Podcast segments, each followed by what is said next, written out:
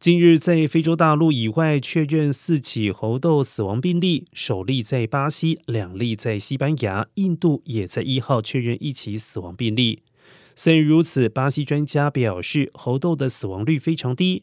目前所知，猴痘的症状可持续两到四周，超过百分之九十九的感染者恢复良好。不过，一些如八岁以下的儿童、免疫系统受损患者、有炎症性皮肤病史者、孕妇以及哺乳期妇女。发生更严重并发症的风险更高。目前，只有欧洲还有北美部分国家开始进行猴痘疫苗接种。